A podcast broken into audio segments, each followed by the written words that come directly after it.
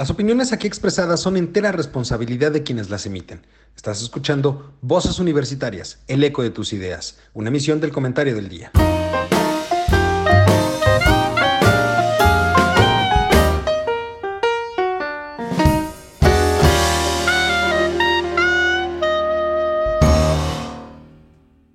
Hola, ¿qué tal mi querido público culto y conocedor que como cada martes nos acompaña en este su programa Voces Universitarias? El día de hoy, como pudieron haber visto en las diferentes redes sociales, pues estamos o vamos a tener un programa bastante interesante, un programa, híjole, pues sabroso, digámoslo de alguna manera. Y para empezar, quiero eh, saludar como cada martes a mis queridos amigos, compañeros y colegas que me acompañan. Juan, ¿cómo estás? Muy buenas tardes. Muy buenas tardes, pero mi nombre no aparece en esto que ponen aquí. Carlos Chávez aparece dos veces. Es más, aparece tres veces. Mario sí y nada más. Yo no Somos de la 4T. ¿De la 4T o de la 3-4? De, de, la 4 nada diría por ahí. Si aparece su nombre, ahí está, ¿lo está viendo? Su nombre está, en la pantalla, está en la pantalla, doctor, ahí está, ¿cómo no? Juan Araque ahí dice Juan Araque ah, Del lado izquierdo, oh, bueno. Ah. Dice private, private ah, pues que ahorita todo es al lado izquierdo, nada al lado derecho. Ah, sí, bueno. Ahorita no hay derechas. Pero bueno, Mario, ¿cómo estás? Muy buenas tardes. Don Eduardo, buenas tardes. Después de este exabruto de nuestro queridísimo colega don Juan, pues aquí llegando y como les, les comentaba en la primicia, pues quiero que me digan profeta a partir de hoy. El profeta Mario Luis Cortés Mencía. Ah, efectivamente, don Carlos. Pero ¿por qué, hombre? Explíquele al público por qué quiere que le digamos profeta. A ver, a ver. ¿Se acuerdan que platicábamos el programa pasado en los chismes, el programa de chismes, de los cuales les decía el refrán de mi abuela que había dos cosas en la vida que había que contar, el dinero y los chismes. Pues yo les tengo el chisme de la tarde. No sé si han explorado en redes sociales, ya está en varios portales de noticias que el licenciado Enrique de la Mardí Cordero se acaba de autodestapar como candidato de la coalición PRI-PAN-PD para el 2024.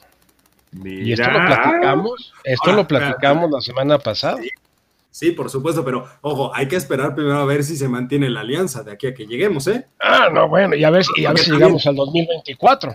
Porque, también la, de ocho columnos ahorita es el incremento de la tercera ola. Enrique dijo textualmente que él iba y solo sí. Licenciado. Enrique dijo que iba Enrique. y solo sí era en alianza. Ah, sí. Habrá que esperar a ver. Otro. Ahí les doy otro chisme. Otro chisme de Sí. Bueno, fue mi alumno. Fue tu alumno. Pero por pues supuesto. Póngase listo, don Juan, porque ahorita hay que eh, prepararnos para el futurismo. Dígale que usted le dio clase a, Enrique de la Madrid, próximo Vamos a empezar a jugar al, futurismo otra vez. Pero bueno, Charlie, ¿cómo estás? Muy buenas tardes. Hola, muy buenas tardes. Aquí escuchándolos, viéndolos que ya le decimos profeta al profesor Mario. Entonces, este, caramba, es una noticia rara, difícil, curiosa, pero acertada, para que vean que aquí en el programa lo que se dice se cumple. Ah, no, sí, y lo firmamos ante notario si es necesario. ¿eh? Ahí está don Juan. Ahí está don Juan para que, para que dé fe de hechos. Para que dé fe de hechos. Es un notable público. Notariamente público, efectivamente. Tan público es que se fue a borrar de, Alcohólicos Anónimos. Porque él dijo que se debía a su gente, que él no es anónimo. No, reconocido, reconocido. Yo ya me borré. Sí, no, no. Para ser anónimo y ser uno del montón no tiene chiste. Hay que ser bacho conocido, no alcohólico anónimo. Totalmente de acuerdo. Pero bueno, oigan, dos grandes temas vamos a tener el día de hoy y se me hacen muy interesantes. Para empezar, a petición de mi querido Charlie, ¿no? Sí. Vamos a hablar un poco sobre el impuesto mínimo global, esta cosa que se ha estado hablando mucho en, en cuestiones empresariales, en los mercados, en los diferentes mercados este, vamos a tocar ese tema y vamos a hablar también de la parte de la infraestructura en la 4T, que esto viene un poquito a colación precisamente también por la plática que tenían o un poquito la discusión que hubo la semana pasada que tenían Juan y, Mario respecto de si van a acabar las obras, si no van a acabar las obras, qué va a pasar finalmente. Este... ¿Las obras o las sobras? Por ahí va también ahorita cuando aborde el tema yo. Justo por ahí va, va, va un poco el tema, ¿no? Entonces, creo que va a estar interesante respecto de estos temas, pero si les parece, vamos a empezar con la parte del impuesto mínimo global que se me hace una cuestión muy interesante ahora que lo estuve eh, este, leyendo, que por cierto me aventé otra vez el, el, este, el video que hizo Arturo Herrera cuando salió de la reunión del G20 allá en Venecia. Híjole, qué mal habla este hombre, ¿eh? de veras. O sea, ahí lo, lo confirmo y lo reconfirmo. Este hombre es una eminencia gris que pasa sin pena ni gloria. Pero, que va a pasar bueno, ya pasó por Hacienda sin pena ni gloria. Eso hay que decirlo realmente porque simplemente se dedicó a cumplir los caprichos. ¿no? Bueno, déjame decirte que yo ahí difiero un poquito, en Eduardo, que el, éxito de, Arturo Herrera es el haber podido manejar a un esquizofrénico en la presidencia. Estoy de acuerdo. Que no es nada fácil. El anterior secretario eh, es lo que te iba a decir, más que Ursúa, Ursúa, eh, esta semana, no sé si ustedes lo vieron también en redes sociales, hizo un evento y dijo hasta de que se iba a morir el señor presidente y de todos los errores técnicos que existen por parte de los proyectos, que como coincido con Carlos en esta ocasión, de que son sobras, van a quedar en eso, sobras. Esta, la semana pasada se anunció el presupuesto de Santa Fantasía, perdón, de Santa Lucía, del aeropuerto Felipe Ángeles. Este en mutrómetro de que, estamos construyendo se redujo y en cambio le estamos dando 50 millones adicionales a la Guardia Nacional. Ya platicaremos de eso porque creo en verdad es un tema muy interesante porque no solamente eso, ojo, también se redujo el porcentaje de inversión en infraestructura en el sector salud. Totalmente. Está, está casi el 50%. En medio de una pandemia. Y, desmantelamos lo que la iniciativa privada había colaborado, que fue el centro Banamex. Se desmanteló. Aunque todo el equipamiento fue donado y entregado al sector salud. O sea, las camas, los respiradores, todo eso se llegó como donación por parte de, del patronato que, que desarrolló el Centro Banamex como ah, eh, hospital alternativo COVID. Totalmente, pero bueno, oigan, vamos a empezar entonces con la parte del impuesto este, global. ¿Qué es, Lalito? A ver, explícanos. no, como economista. No, no, no, entrele, entrele. es, es, es, a lo que voy. A ver, eh, cuando estamos o cuando se, se habló de este impuesto, que ojo, no es algo nuevo, es algo que ya tiene mucho tiempo que se venía eh, poniendo sobre la mesa y demás. El gran problema es que existía una reticencia muy importante por las grandes economías eh, en hacerlo eh, y, en, digamos, en ponerlo sobre la mesa y era difícil que otros países lo quisieran aceptar. Finalmente se llegó a la idea específica de que valía la pena que existiera este, este impuesto, precisamente por la posibilidad, por un lado, la posibilidad de poder generar recursos para los diferentes países. Esa creo que es una de las, eh, digamos, eh, consecuencias lógicas de que exista este impuesto. Pero en realidad el origen de por qué nace este impuesto es precisamente porque lo que se quiere con esto es eliminar completamente, o se trata de, de terminar ya de manera concreta con los famosos paraísos fiscales. Pero ojo, los paraísos fiscales, entendidos desde la perspectiva de aquellos territorios donde existe o una menor tasa impositiva o no existe una tasa impositiva como tal. Entonces, ¿qué sucedía? Esto solo es, esto, mejor dicho, lo utilizaban mucho las grandes corporaciones, las grandes multinacionales y transnacionales. ¿Qué hacían ellos? Generaban cierto ingreso en un país específico, Vamos a suponer que las oficinas centrales, la, matriz, está en Estados Unidos. Sabemos que ahí pagas una cantidad de impuestos considerable, que ahorita voy a ese tema también. ¿Qué sucedía? Vamos a pensar que ellos generaban en un momento dado ingresos en cualquier otro país, en España, en Italia, en México, donde ustedes quisieran. Esos ingresos, en lugar de repatriarlos a Estados Unidos, los repatriaban a uno de estos territorios. De estos territorios que no estamos hablando de cualquier lugar, estamos hablando de Suiza, de Singapur, de Holanda, de Luxemburgo, este, Irlanda también, las Islas Caimán, por supuesto, las Bermudas. Todos esos lugares, Liechtenstein también, lugares donde estas empresas tomaban los ingresos que tenían, los trasladaban para allá y ahí no, no, pagaban impuestos o pagaban una tasa muy baja de impuestos y de ahí utilizaban el recurso. ¿Qué hace entonces este impuesto global? Lo que busca, que ojo, hasta ahorita solamente se ha tratado el tema dentro del marco de la OCDE. No, aunque se habla de un impuesto global, no son todos los países, son solamente los miembros de la OCDE. Claro, estamos hablando de 139 países, ¿de acuerdo? pero aún así hay todavía algunos territorios que podrían aprovechar la coyuntura de no pertenecer propiamente a la OCDE, pero eso lo veremos más adelante seguramente. Entonces, la idea de esto es establecer un impuesto mínimo en todos los países de la OCDE, que se habla de un 15% aproximadamente, esa es la tasa que se ha manejado, sobre los ingresos para estas empresas. De tal manera entonces que no importaría en dónde estés generando el recurso y a dónde llevas ese recurso. Si es un país dentro de la OCDE, terminarás pagando ese 15% de impuesto. Ahora, aquí yo veo dos situaciones muy interesantes. La primera,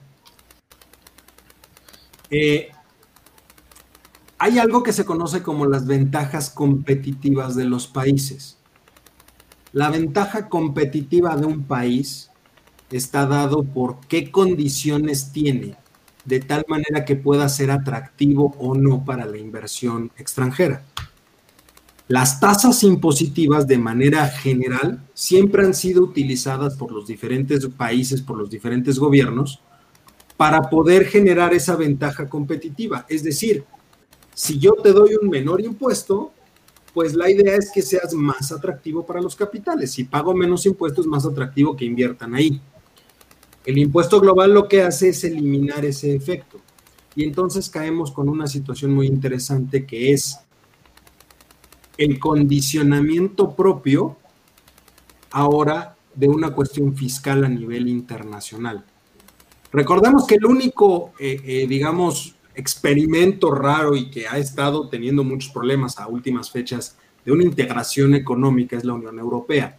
Y ha quedado muy claro que a veces la gran problemática que existe es justamente a nivel fiscal y a nivel monetario, que es propiamente la integración económica de los países. Que no puedan manejar una y que sí puedan manejar otra se vuelve contrario. Si tú lo llevas a nivel global y empiezas a decir, oye, necesitas de cierta manera establecer o garantizar que se va a establecer este impuesto, también metes en una camisa de once varas a ciertos países, porque entonces tendrán que adecuar sus sistemas fiscales para siempre cobrar ese impuesto. Lo cual puede hacer que en algunos casos se potencialice la economía, sí, pero también en otros casos puede ser que disminuya el nivel de inversión que llegue a esa economía. A ver, una pregunta. Dime. Sí, una pregunta ok, este, eh, digamos, la idea es justamente establecer ese impuesto. ¿Y ese impuesto a dónde iría a caer? Esa sería la pregunta. cada país, no, cada país, cada país tiene que establecer las reglas para cobrarlo. Y cada país recaudará ese impuesto y va a ser para, para, la, para, el, para el erario público.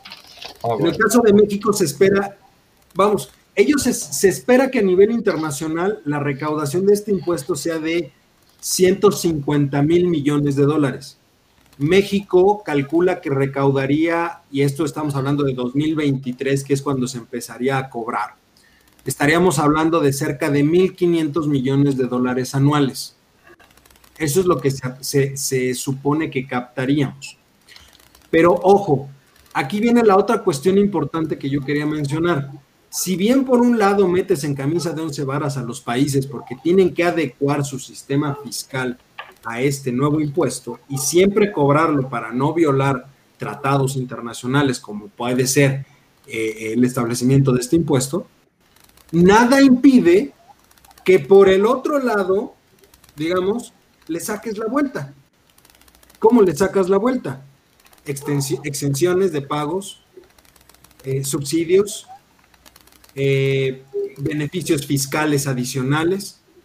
Es decir, si bien es cierto, puedes recaudar mucho, hay que tener claro que finalmente si una economía, si un país observa que la inversión empieza a caer porque tienes que cobrar esos impuestos, pues lo más fácil para el país, pues siempre va a ser poder generar ese tipo de medidas, eh, digamos, de, de contrachoque a lo que es el impuesto, porque finalmente vas a decir, ok, te subsidio, te hago una exención, ¿no? Por ejemplo, puede ser el simple hecho de decirte, te voy a cobrar este 15% que es el impuesto global, ¿no?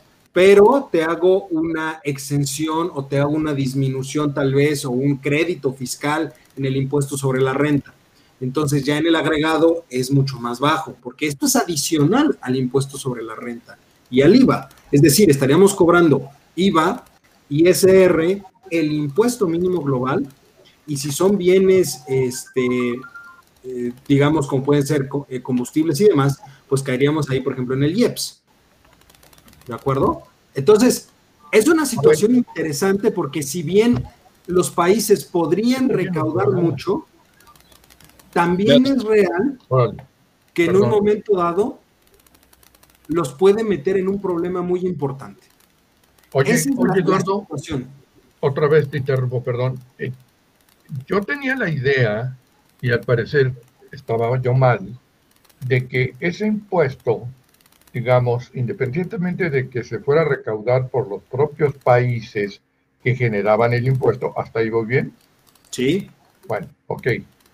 Era para que en un momento se pudiera subsanar catástrofes financieras o bien una ayuda para los pobres, una ayuda para las pandemias, una ayuda para X cosa que, digo, que no está mal, que me imagino que dijéramos, oye, aquí tenemos tantos miles de millones de dólares o de euros o lo que tú quieras, y la gente de Haití que está en la inopia, no sé qué quiere decir inopia, pero ahí está, pero bueno, entonces, o sea, no, pronto, están justo. agregados y conste que lo dije decentemente, sí, y ayudarlos y sacarlos, y creo yo que ese sería un buen objetivo, ¿no? El, problema, efectivamente, a ver, el, problema ahí que yo le veo, Juan, es finalmente tú no puedes condicionar a que el gobierno, ya que recaudó, lo entregue, porque finalmente es algo que se está recaudando dentro del territorio nacional. Yo pues quisiera ver que se volteara a ver y se le exigiera a Estados Unidos, a Francia, a Alemania que entregaran todo ese dinero. Posiblemente, digamos, son países, son economías que finalmente dirían, pues ok, es un ingreso extra que, ojo, en el caso estadounidense ya existe este impuesto mínimo a las corporaciones. De hecho, la administración de Biden pidió un aumento de ese impuesto que ahorita debe de andar o, pidió que se llegara al 21% y buscaba inclusive que se llegara hasta el 28% porque de ese impuesto es de donde iba a tomar muchos de los recursos que iba a utilizar finalmente para poder, eh, digamos, subsanar el proyecto de reactivación económica que él tenía, que son todos los apoyos directos que dio durante la pandemia y todo el gasto que está haciendo, que estaba programado de 2 billones de dólares aproximadamente en los siguientes 10 años. De ahí iba a salir justamente de, de adecuar ese impuesto. Entonces, Estados Unidos, por un lado, no tiene tanto problema porque ellos ya tienen ese impuesto mínimo dentro de su estructura que les permite de cierta manera decir que ellos ya están cumpliendo y que ya no tienen que hacer nada más. Ahora, pensándolo desde ese punto de vista, lo que tú dices no se vuelve tan viable porque pensemos que se le exige a Estados Unidos que entregue ese dinero. Para empezar, la pregunta sería, ¿quién eh, este, administra esos recursos? Para empezar. Y para seguirle, yo quisiera ver que Estados Unidos se desprendiera del recurso que requiere para su proyecto o para su plan de reactivación económica. Lo mismo sucede con Alemania, lo mismo sucede. Entonces, quedó abierto a cualquier, a, que cada país va a decidir qué hacer. La recomendación obviamente es que ese dinero se utilice para generar este, fondos catastróficos o fondos de ese estilo. La realidad en el caso mexicano, déjame decirte algo, si esto se empieza a cobrar en 2023, la realidad es que lo único que vamos a tener es dinero necesario para el clientelismo electoral de la elección presidencial. Ahora, espérame, ok, de acuerdo. Esto se vendría siendo algo, se me ocurre a mí, digamos, ¿qué es el Fondo Monetario Internacional? El Fondo Monetario Internacional, en mi humilde opinión, es algo que sirve para mantener la estabilidad de la moneda o de las monedas, ¿de acuerdo? Y cuando un país de alguna manera tiene necesidad de un recurso, pues bueno, acude al Fondo Monetario Internacional o al otro en el que está Cartens, no me acuerdo cómo se llama este. El Banco General de Pagos. Ahí hay una especie de fondo que tiene, digamos, un objetivo en cada uno de ellos. Yo así lo pensaba y pensaba que estaba bien. Y ahora otra cosa, y termino, perdóname Mario, en un momento dado, estamos hablando de las grandes multinacionales, o sea, me vas a decir que donde la ley no distingue, no se debe distinguir, este, yo te diría, pues que lo pague Walmart, que lo pague X, en todo caso, o que lo paguen las grandes empresas que tienen es que en principio, Justo, en principio va dirigido a esas entidades. El problema, y tú lo sabes mejor que nadie, es que efectivamente, jurídicamente, una corporación, porque es un impuesto mínimo a corporaciones, una corporación puede ser desde una mediana empresa hasta la gran multinacional. Por eso, pero habría que establecer, digamos, ingresos mínimos o máximos, como tú quieras. Eso sí se está poniendo sobre la mesa. Aquí hay algo importante. Ya, ya se votó este impuesto, lo aceptaron los ministros de finanzas de, de, me parece que si no los 139 países de la OCDE, sí por lo menos 110 o 119 países lo aceptaron. Pero ojo, los detalles apenas se van a empezar a trabajar. La OCDE va a establecer allí en sus oficinas en Francia un, espacio, digamos, donde van a empezar a las mesas de trabajo para establecer justamente todos esos detalles y mecanismos que se van a tratar. Y la votación finalmente va a ser hasta diciembre. En diciembre, en 30 y 31, no, perdón, 30 y 31 de octubre es la siguiente reunión de ministros de finanzas de la OCDE, de países de la OCDE, donde se va a votar finalmente. Ojo, puede ser que esto se eche para atrás, ¿eh? de aquí a octubre. Puede ser que finalmente se aplace, no pase o finalmente se diga que sí. En el caso mexicano de entrada, lo que dijo la, la ahora eminencia gris ex titular florero de Hacienda fue que en dado caso México tiene que adaptar todos los países lo tienen que hacer también, su sistema fiscal. Como nosotros ya estamos muy cerca del cierre del año, para octubre nosotros ya debemos de tener presupuesto o el proyecto de presupuesto de egresos de la federación y la ley de ingresos, así como la miscelánea fiscal, seguramente no nos va a dar tiempo de arreglarlo, lo cual significa que esto tendría que hacerse durante el 2022 y entraría en vigor hasta el 2023. Ok. Esa es una cuestión importante. A ver, Mario, tú querías decir algo. Te quitamos la palabra. No, no, don Juan, al contrario, muy enriquecedor todo lo que han comentado ustedes. Y lo que tú referías, el Fondo Monetario Internacional, ¿cuál fue su origen? Su origen fue la reunión de Bretton Woods después de la Segunda Guerra Mundial, en donde se buscaba que no se presentara el fenómeno de la hiperinflación que estaban viviendo los países europeos después de la Segunda Guerra Mundial y que se consolidara un modelo de referencia para los tipos de cambio, como tú lo indicaste. Y para eso se tomó el patrón oro, el cual estuvo vigente desde 1946 en la fundación del Fondo Monetario Internacional hasta 1972. En 1962 el presidente Richard Nixon decide que ya no es el, el patrón oro lo que respalda una moneda, sino su capacidad de producir y comercializar bienes y servicios. Y es cuando... dinero fiduciario. efectivamente, don Eduardo. Usted sí estudió teoría económica. Eh, ¿Qué es lo que sucede? Que entonces cada país volvió a perder un referente absoluto para irse a un referente relativo. Y eso es uno de los fenómenos que, que provocaron en la década de los 80 la hiperinflación en todo el mundo. Recordemos que nosotros en nuestro país, en 1986, tuvimos una inflación inicial de 170%. Y países como Argentina, como Brasil, como Perú, anduvieron arriba del 1000% en, en esa década en rangos de inflación. Esto provocó que nuestro país se generara durante el gobierno de Miguel de la Madrid, padre del futuro presidente de este país, que este es Enrique para Eduardo.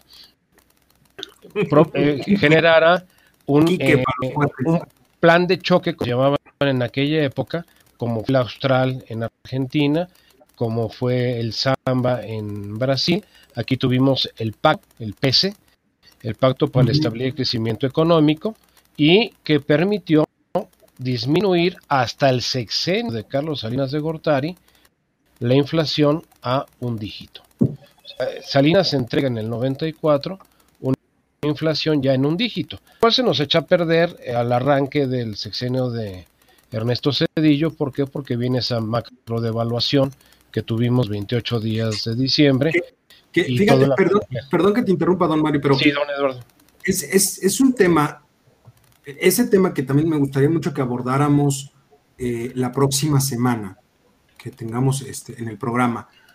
Porque, ojo, el fenómeno hiperinflacionario, no como se presentó en la década de los 80, efectivamente, inclusive a principios de la década de los 2000, Argentina vivió ese mismo tema en, la crisis que tuvo tan fuerte del 2001. Pero sí me gustaría que lo volviéramos, que lo retomáramos, porque hoy en día, ahorita, existe un problema inflacionario muy importante a nivel internacional, derivado de la pandemia justamente.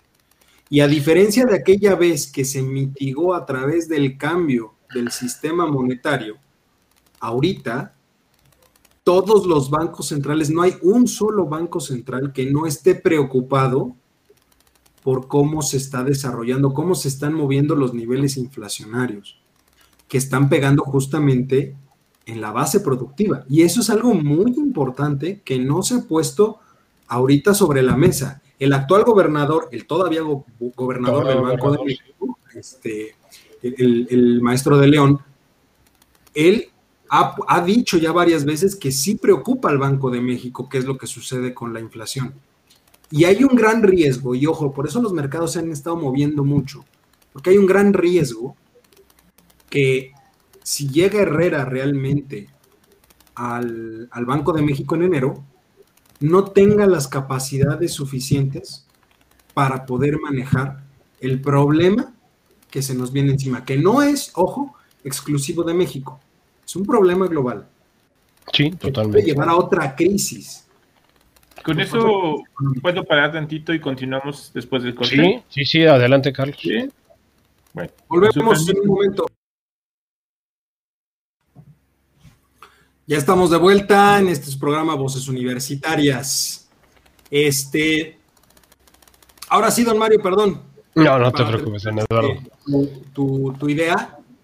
Sí, mira, lo que va a suceder eh, con este impuesto único general es una preocupación que ha existido desde eh, principios de este siglo XXI, a raíz de la llegada de Internet a finales del siglo XX en donde las empresas pueden estar en lados y a la vez en ninguno, y en donde no hay una forma jurídica tradicional, como la que habíamos manejado hasta ese momento, de poder encontrar las empresas.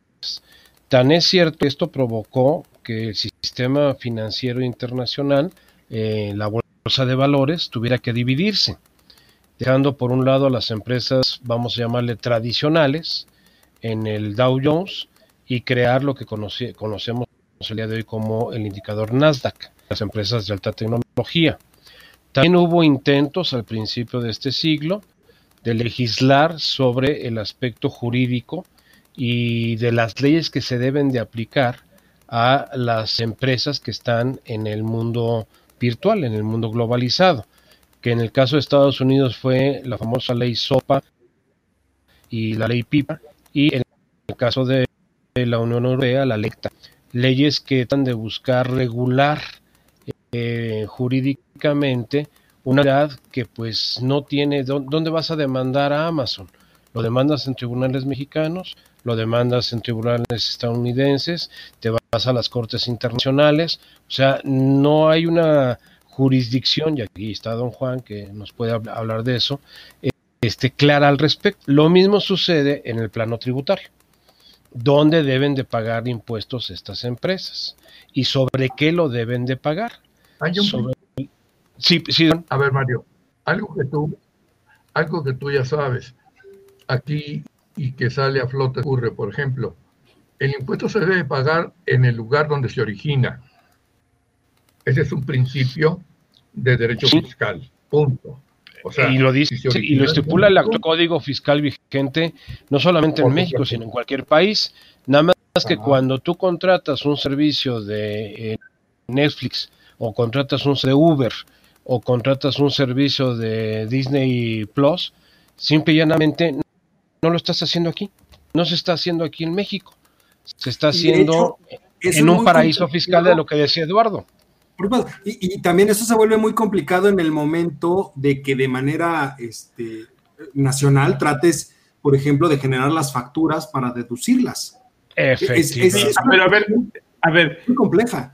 tocando este tema, ¿qué pasa ahora que el gobierno de México eh, ya formuló que todas esas empresas ahora paguen impuestos. Bueno, mejor dicho, que nosotros les paguemos el impuesto a esas empresas y que el IVA se esté cobrando, ¿no? Porque ellos no pagan nada, ellos lo seguimos pagando nosotros. Por ejemplo, ese IVA, ese IVA se supone que se debe de quedar en el país, ¿no? No se queda. No necesariamente porque el IVA es un impuesto que se acredita. No es como el 4% de ingresos mercantiles que tuvimos en la década de los 70, hasta la de 70. Este, y nace el IVA con José Loportillo, eh, el cambio del año del 79 al 80. A partir de 1980 empieza la aplicación del IVA como un impuesto no en cascada, ese era lo que decía el argumento de la Sociedad de Hacienda en ese momento, sino que era un impuesto acreditable lo que yo pago de IVA a mis proveedores y a todos aquellos gastos que son eh, necesarios y que son deducibles para mi operación, lo puedo acreditar contra todo el IVA que yo genero al momento en que le facturo a mis clientes. La diferencia es lo que se reporta de manera, eh, vamos a decir, definitiva mensualmente en el caso de las personas morales o personas físicas con empresariales. Se hace declaración mensual definitiva. Eh, ¿Dónde va a venir el manejo fiscal para este impuesto? ¿Y dónde vamos a acabar? Pues señores, en lo que tenemos el día de hoy en nuestro recibo telefónico, y se los pongo en pantalla. ¿Ven ustedes el IEPS de 3%?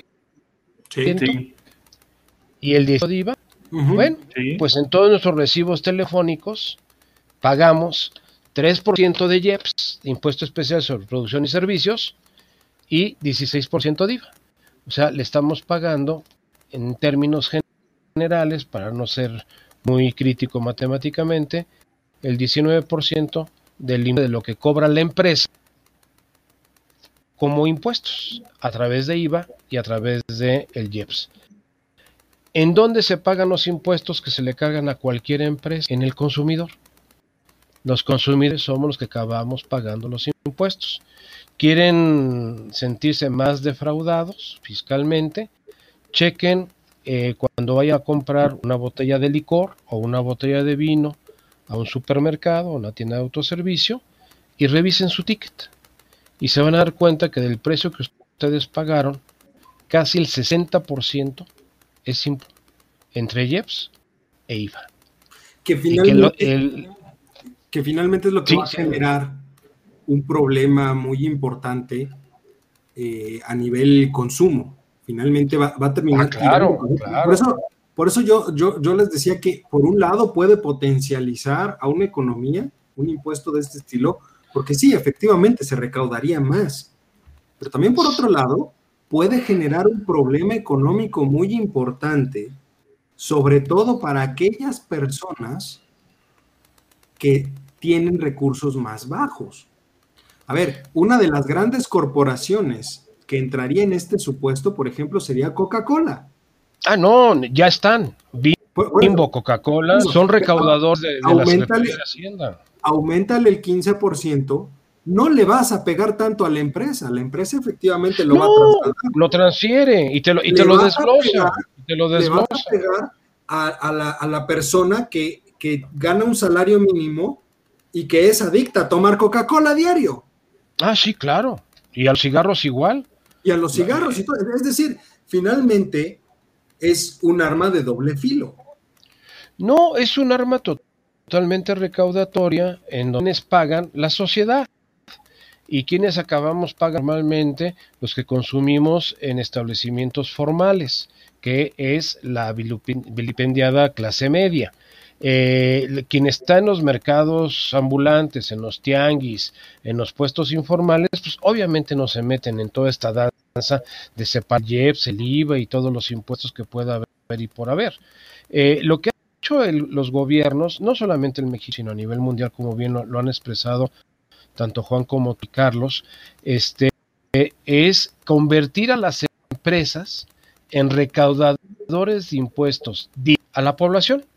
¿Quieres consumir mi producto? Pues me parece excelente. nada más que esto es lo que yo te cobro, yo te cobro un peso, pero hay que pagarle 20 centavos más al gobierno porque tú tengas la opción de consumir mi producto, bien o servicio. Por, lo tanto, vas a tener que erogar de tu bolsa un peso 20 centavos. Por supuesto. ¿Y qué hago yo? Como empresa, presento una declaración mensual ante el el fisco, ante el SAT en este caso, impuestos especiales sobre producción y servicios, ahí te van tantos miles de pesos.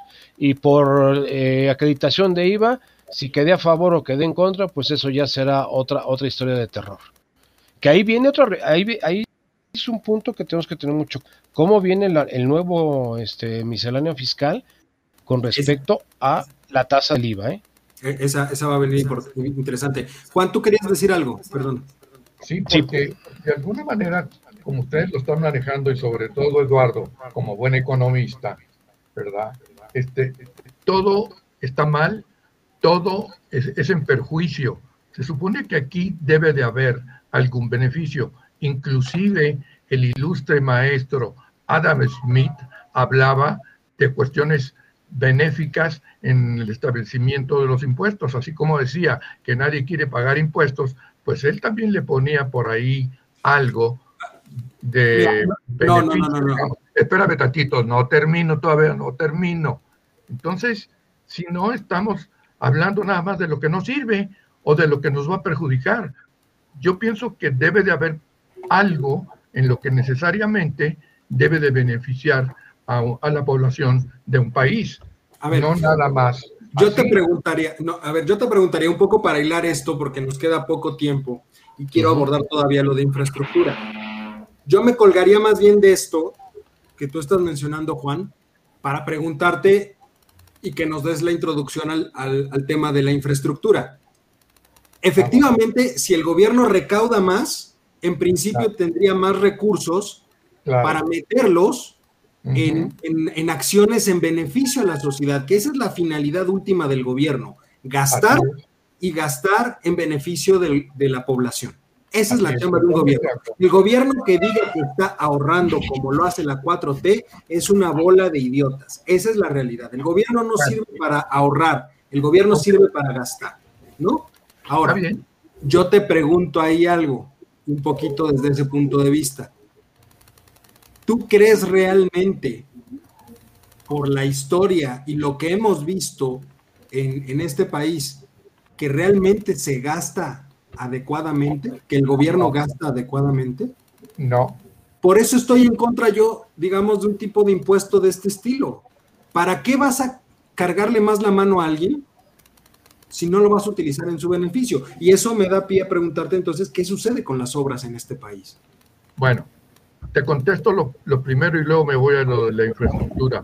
Digamos, en todo caso yo creo que si bien es cierto que se habla mal o no estamos de acuerdo con determinada teoría, política, estrategia, lo que sea, yo creo que también podemos ser propositivos y no nada más hablar del daño que le puede causar al consumidor, que al fin y al cabo, los que fuman, aunque ahora ya no hay tantos, pero no porque cuesten más, sino por el cáncer que ocasiona, o el caso de la Coca-Cola, no porque cueste más, sino por el daño que ocasiona en la cuestión de la diabetes y demás. Ahí lo dejamos y luego lo platicamos.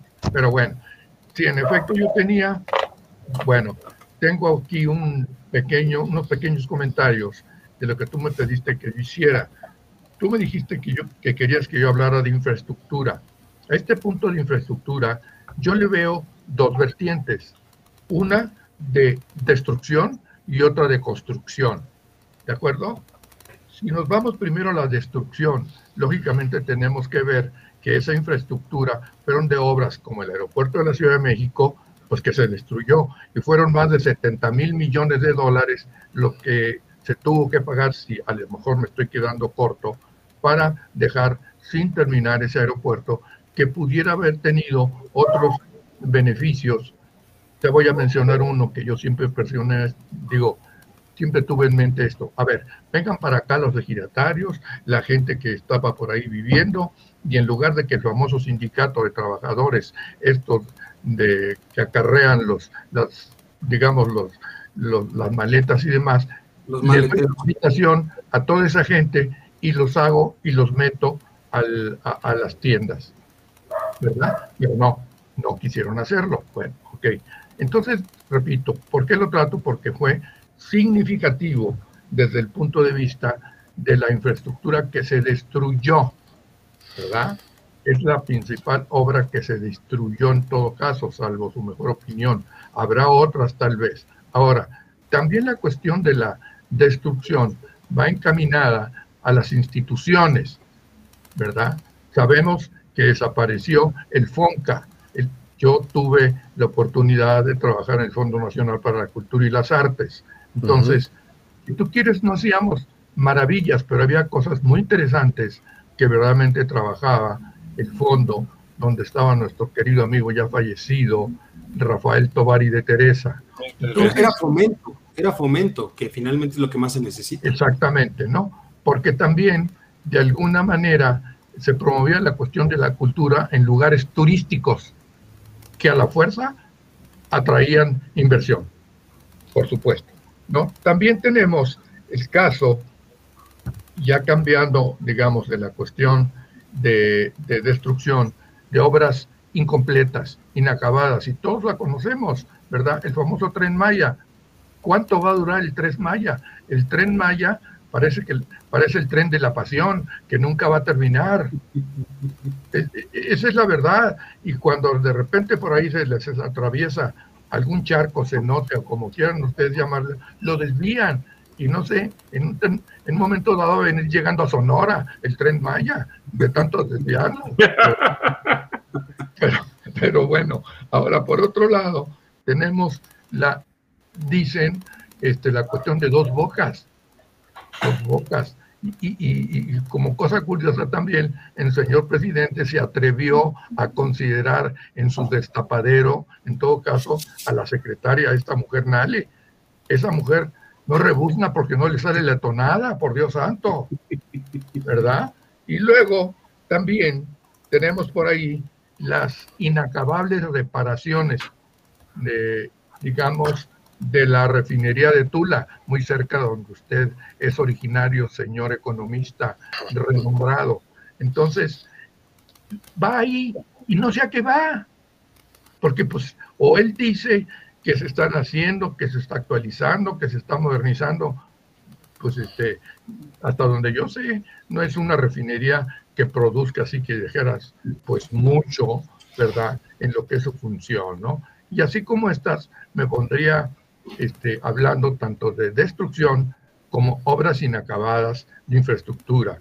Hay algunas por ahí, pues que bueno, este, podrán decir que a lo mejor y se van a acabar, pues el señor este dice que para el 24 se va a terminar el aeropuerto de Santa Lucía. ¿Cómo ven ustedes esto? Charlie, antes de darle a, don Mario. ¿Santa Lucía o Santa Fe, perdón? Santa Lucía. Santa Lucía. Híjole.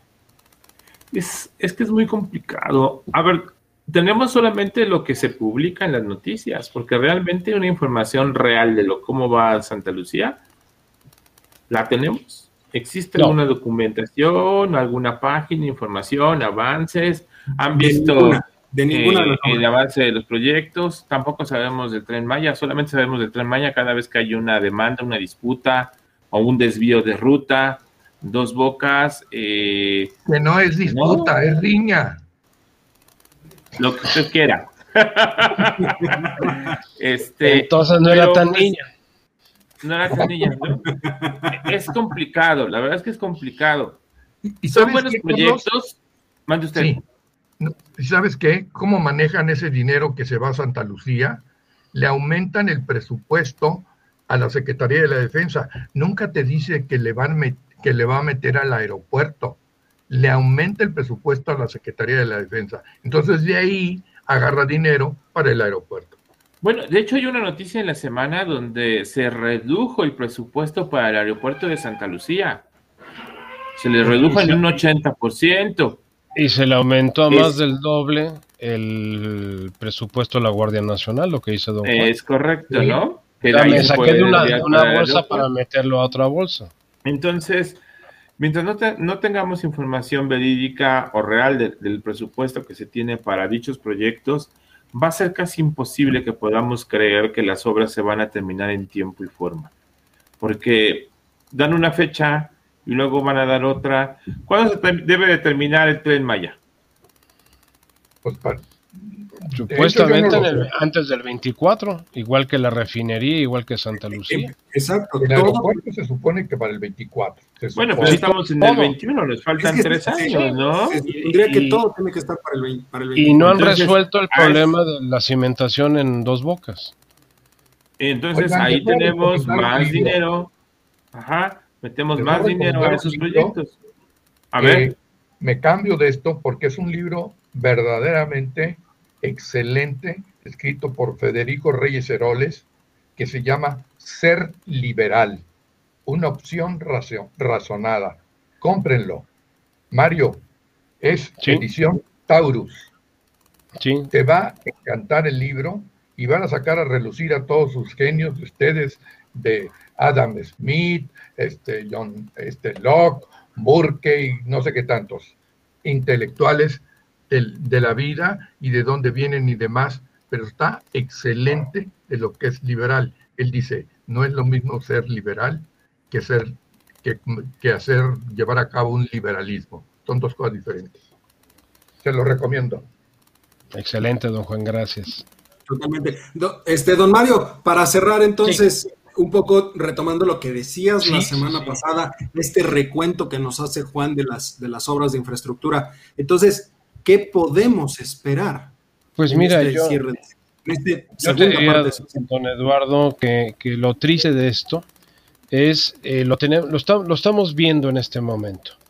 Estados Unidos con una administración eh, gubernamental enfocada realmente a reactivar su economía y reordenar lo que va a ser su nuevo formato económico, político y social en el ambiente post-COVID va a crecer al doble de lo que decreció el año pasado. Eh, ¿Y por qué? Porque están gastando, como tú bien lo decías, están gastando en proyectos de beneficio generalizado. En la teoría administrativa existen dos grandes áreas, la administración privada y la administración pública. La administración privada es la que ejercemos cada uno de nosotros en nuestro bolsillo personal con nuestro trabajo o nuestra empresa. Empresas por eso se llaman privadas, porque su administración solamente tiene eh, interés o injerencia quienes son dueños o accionistas de esa, de esa inversión, de esa empresa. En cambio, el dinero público, la administración pública, es el dinero de toda la sociedad para beneficio de toda la sociedad, sin importar cuánto aportó o cuánto no aportó.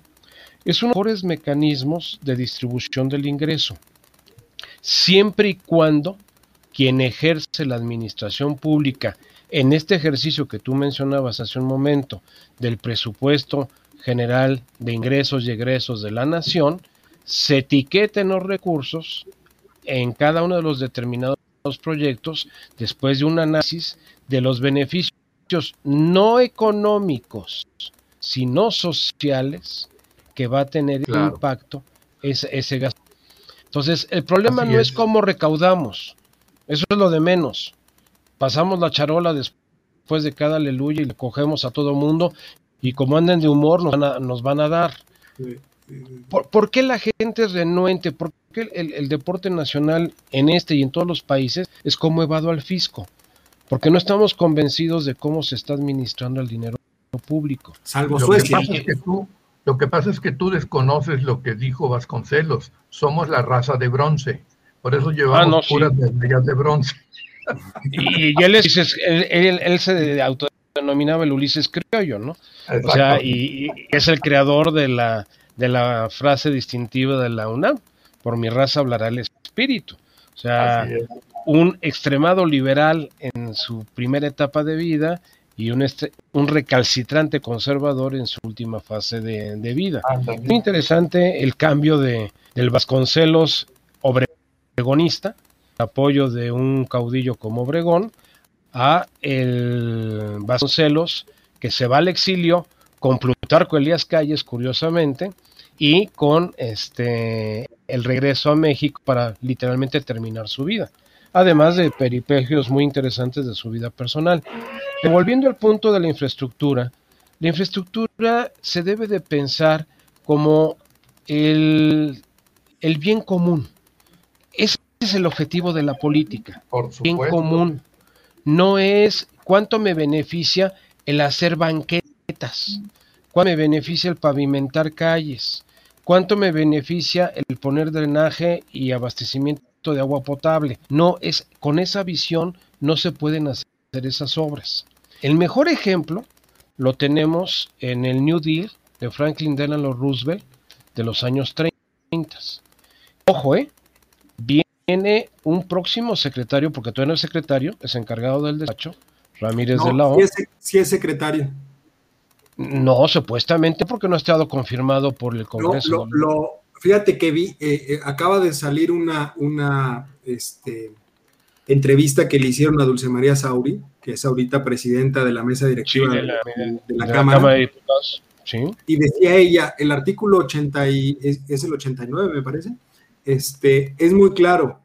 Entra en funciones en el momento en el que el presidente lo nombra. Y sí, y tiene que ser ratificado, Por, la Cámara de Diputados. Y ella decía, ¿qué significa? Significa que es secretario constitucionalmente ahorita, sí, sí es secretario. Pero si la Cámara no lo ratifica, entonces tiene que dejar el cargo. Tiene. Pero sí es, encargado de despacho. Es encargado de despacho. No es el secretario todavía en funciones. Ahora, eh, ¿qué es interesante de Ramírez de la O? Que a diferencia de Arturo Herrera, él viene de la escuela keynesiana. Él es él estafado, inclusive su director de tesis doctoral fue uno de los más distinguidos alumnos de este, Maynard Keynes.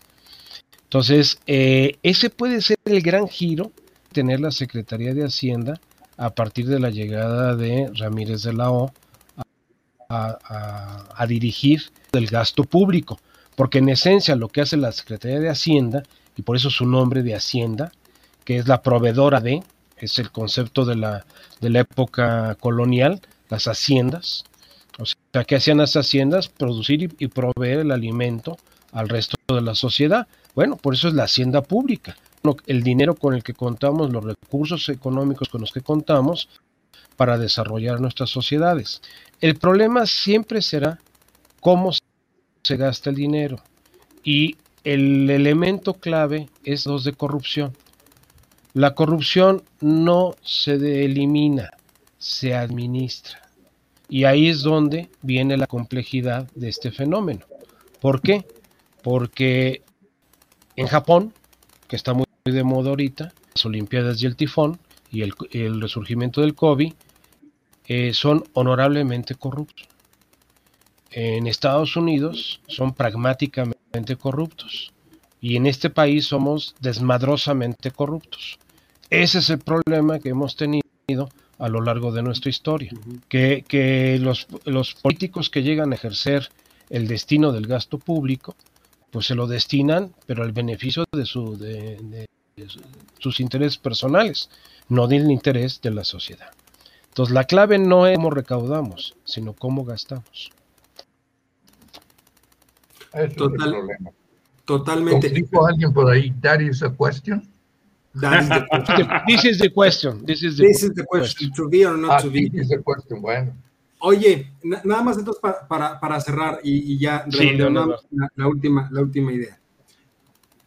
La, él, él, va a seguir empecinado, el, el, el, hijo predilecto de Macuspana va a seguir empecinado en sus tres obras faraónicas, porque finalmente es lo que lo que lo va a hacer pasar a la historia. Y esa es una realidad. Independientemente de cualquier cosa, esas obras, para bien o para mal, son lo que lo va a hacer pasar a la historia, que yo creo que va a pasar mal. Pero bueno, eh, van a servir, supongamos que las termina en, en el contexto en el que está. ¿Son de beneficio, Charlie? ¿Para quién? ¿Para nosotros? ¿Para los ciudadanos? ¿Para, que te ponga fondo musical? Híjole. ¿Eduardo? Mandé. Para, fondo lo que, musical. para lo que acaba de decir Eduardo. Es que no, no hay manera de, decirte si va a ser beneficioso o no. Eh, puede ser que a lo mejor el tren Maya sí pueda ser una, un centro de inversión. Eh, híjole, el aeropuerto tendríamos que verlo funcionar si es que realmente funciona. Y, Pero lo tienes que terminar el tren Maya, Carlos. Lo tienes que terminar. no, no necesariamente. Ah, no. Uh, no, no. déjenme darles un punto nada más. La teoría keynesiana está basada en un concepto que ha fortalecido a los gobiernos populares de todo el mundo, que es la economía virtual, que son estos tres proyectos estos proyectos no sirven absolutamente para nada. Ni van a poderse concluir ni van a poder funcionar, pero te generan trabajo, te generan actividad económica.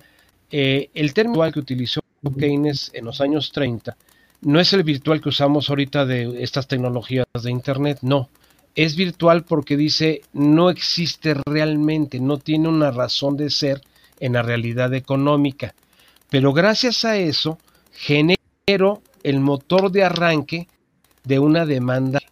¿Por qué? Porque el que está trabajando en ese proyecto faraónico que no sirve absolutamente para nada, que era eh, inclusive eh, los seguidores de Keynes lo dicen, contrato gente para que haga hoyos y atrás de ellos viene otro equipo de gente que tapa esos hoyos que hicieron. Para taparlos. y para taparlos. ¿Y eso para qué sirve? Para meterles dinero en la bolsa. ¿Para qué? es para que es Un placebo económico, es un placebo económico que finalmente... Es lo que hizo el gobierno de Trump al cierre de su ejercicio y que continuó ahorita Biden. Está metiendo dinero a través del, del fondo del, de lo está regresando directamente a una economía que el 85%, tras el 90% es formal. En México no podríamos hacer, porque el 70% de la economía. Pues ahí lo tienen, ahí lo tienen. Este, ya se nos acabó el tiempo, eh, pero tenemos pendiente, yo creo que, digo, es un tema que vamos a tener recurrentemente de aquí a que termine el sexenio finalmente. Y si les parece bien, también me gustaría que la próxima semana tocáramos el tema este que tenemos pendiente de la, de la, este, de la inflación. Ya veremos qué otras cosas este, salen en el transcurso de la semana. Pero por vía de mientras, eh, muchas gracias, Charlie. Muchas gracias, Juan. Muchas gracias, Mario. Y sobre todo, muchas gracias a usted, mi querido público culto y conocedor, que nos permite estar con usted cada martes. Tengan un excelente cierre de día. Cuídense mucho.